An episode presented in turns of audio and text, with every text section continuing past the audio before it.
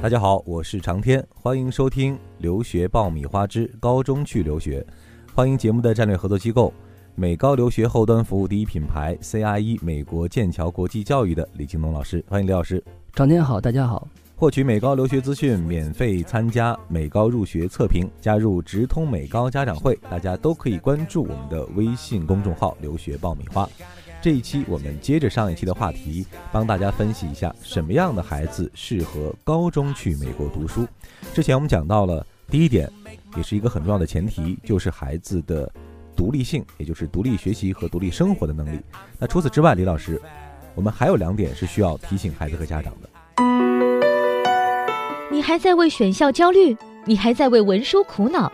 爆米花留学工作室二零一八年申请开始招生，从业十年以上的留学导师全程亲自办理，贴身指导，帮你成功迈入国外名校。联系我们，请关注微信公众号“留学爆米花”。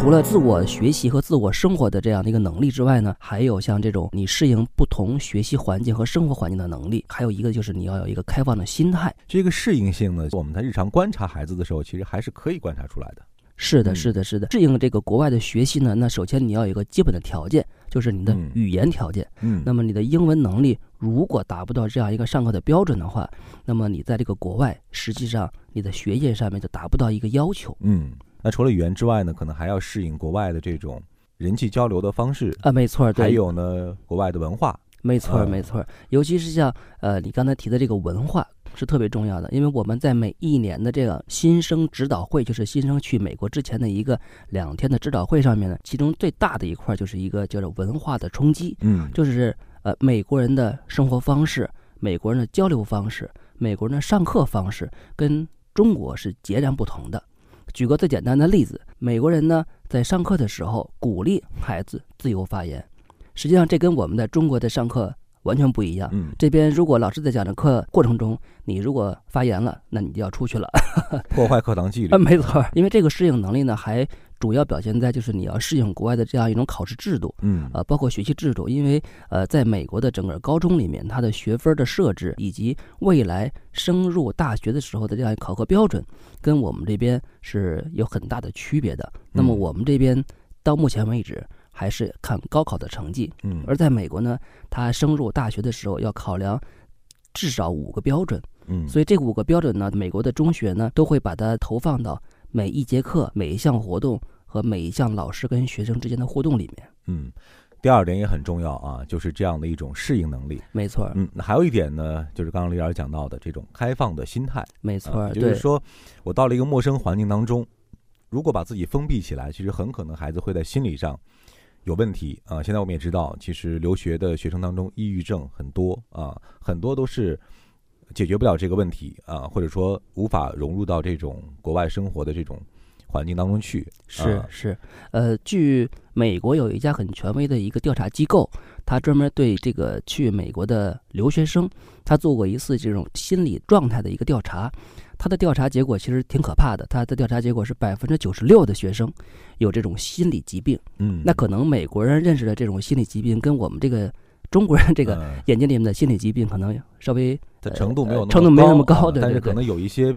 呃表象的东西。对对，还是有很多的。比如说，在美国，你不跟美国的孩子去做交流，嗯，那么你只跟中国的孩子聚到一块儿。那么在美国，你拒绝吃美式的。呃，这种呃三餐啊，对对对。那么，在美国，你在这个寄宿家庭里面拒绝跟寄宿家庭去交流，实际上这都是说反馈到学生心里面是有问题的。嗯嗯，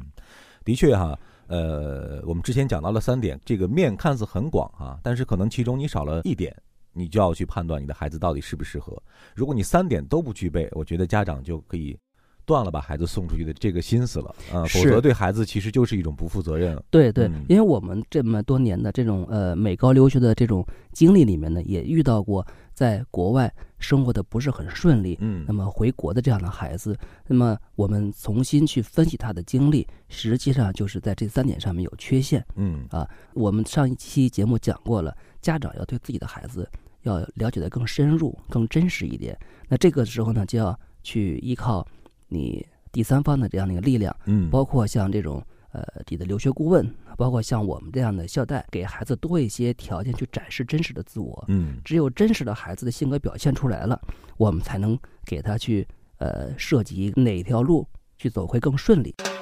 这里是互联网第一留学咨询分享节目《留学爆米花》，欢迎继续收听哦。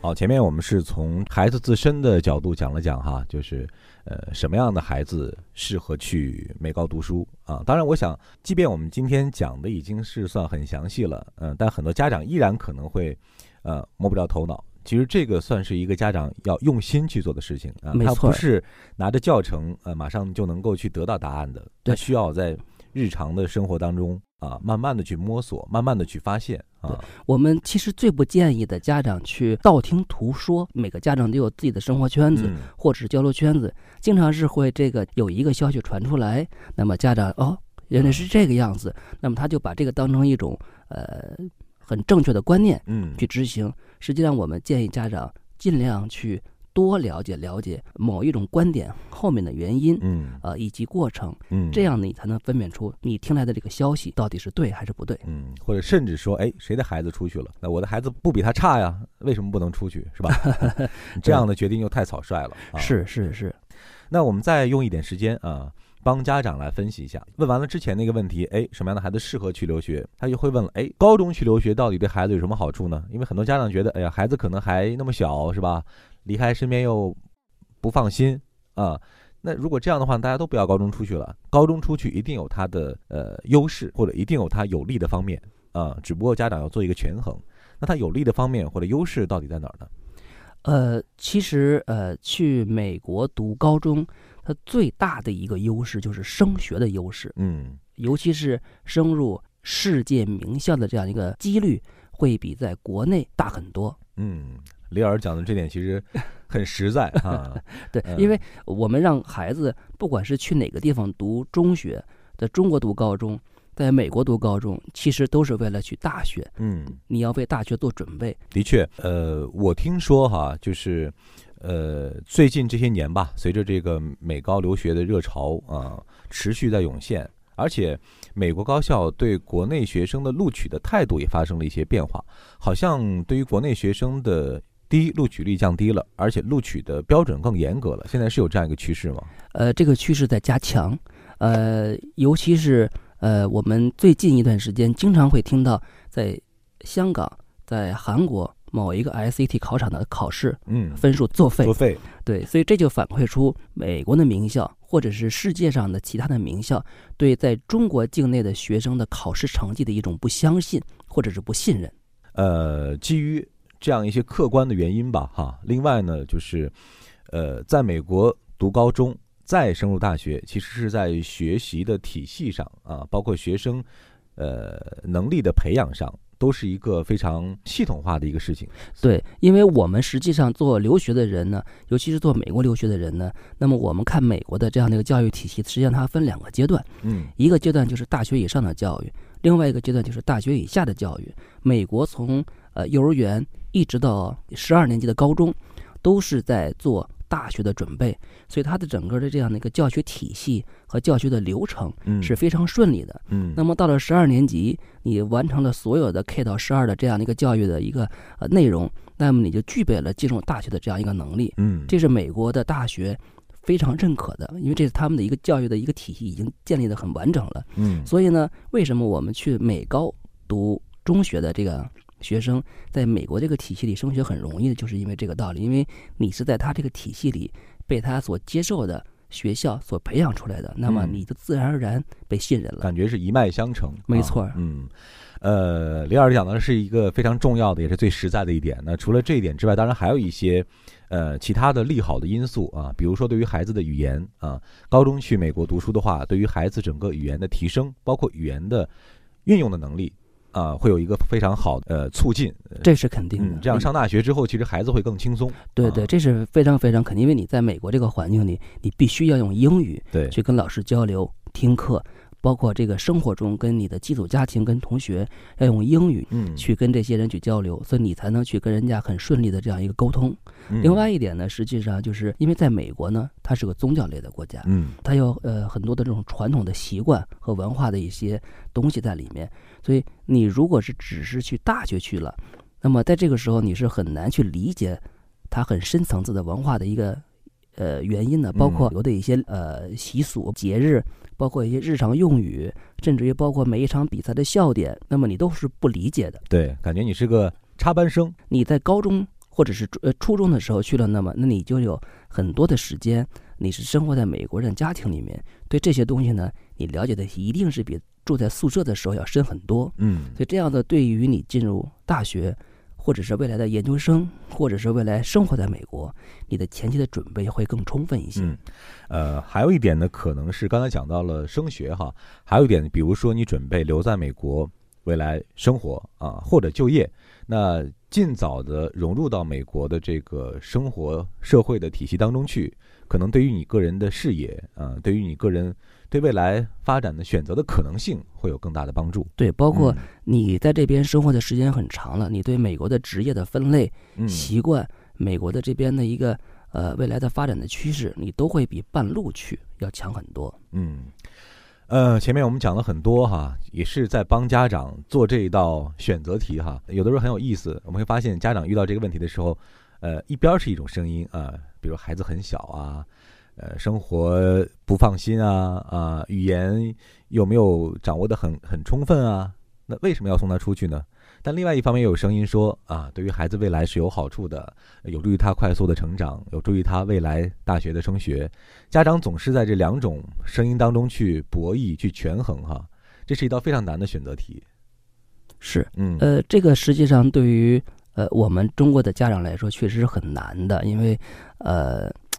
怎么说呢？中国这个家长还是习惯于把孩子放到自己的眼前，对，天天看着他，保才护范围之会放心。内哈。嗯对，对对，因为呃，而而且我们的很多孩子是呃，家里面不只是父母嘛，嗯还会有爷爷奶奶、姥姥姥爷。那么这么多人，老人对孩子离开自己身边去国外读书，呃，我们见过实际上很多很抗拒嗯啊。那这个确实是非常非常不容易的嗯啊。但是我觉得，如果仔细去给孩子规划一个前途、规划一个未来的话，你会发现，实际上让他去选择去美国去读书，是一个比较好的一个选择。我们讲万事都有利弊哈，做任何一个选择，总有好的一方面，但总有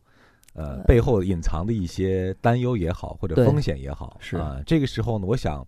呃，对于家长来说，如果你觉得你的孩子是可以的，呃，你也愿意帮他完成这样的一条成长之路，那你可以做的就是尽可能帮他规划一个非常适合他的、呃非常科学的方案。另外呢，在留学之前，帮他做好各种各样的准备，尽可能的把你所担心的这样一些问题，呃，消减一部分，能够弱化一部分，让他的呃产生的影响啊、降低到最小。这样呢，才是一个对孩子负责任的态度，也，也是可以顺利的把孩子送到美国去高中阶段读书的一个最佳的一个方案。是嗯，，对，呃，就是建议家长在这方面更多的去关注，更多的去准备，嗯，更多的去参与。嗯，好了，关于这个什么样的孩子适合去美高啊，我想我们两期节目听完之后呢，家长基本上心中有谱了。去不去是一方面，怎么去又是另外一方面。那之后我们四十多期节目当中呢，会给大家讲一讲怎么去，呃，怎么申请更有效，怎么样帮孩子制定更完美的美高申请方案。也欢迎大家继续来关注我们的节目，获取美高留学资讯。参加美高入学免费测评，加入直通美高家长会，大家都可以关注我们的微信公众号“留学爆米花”。这一期我们就聊到这儿，再一次感谢我们节目的战略合作机构美高留学后端服务第一品牌 CIE 美国剑桥国际教育的李京东老师。谢谢长天，谢谢大家。嗯，我们下一期再会。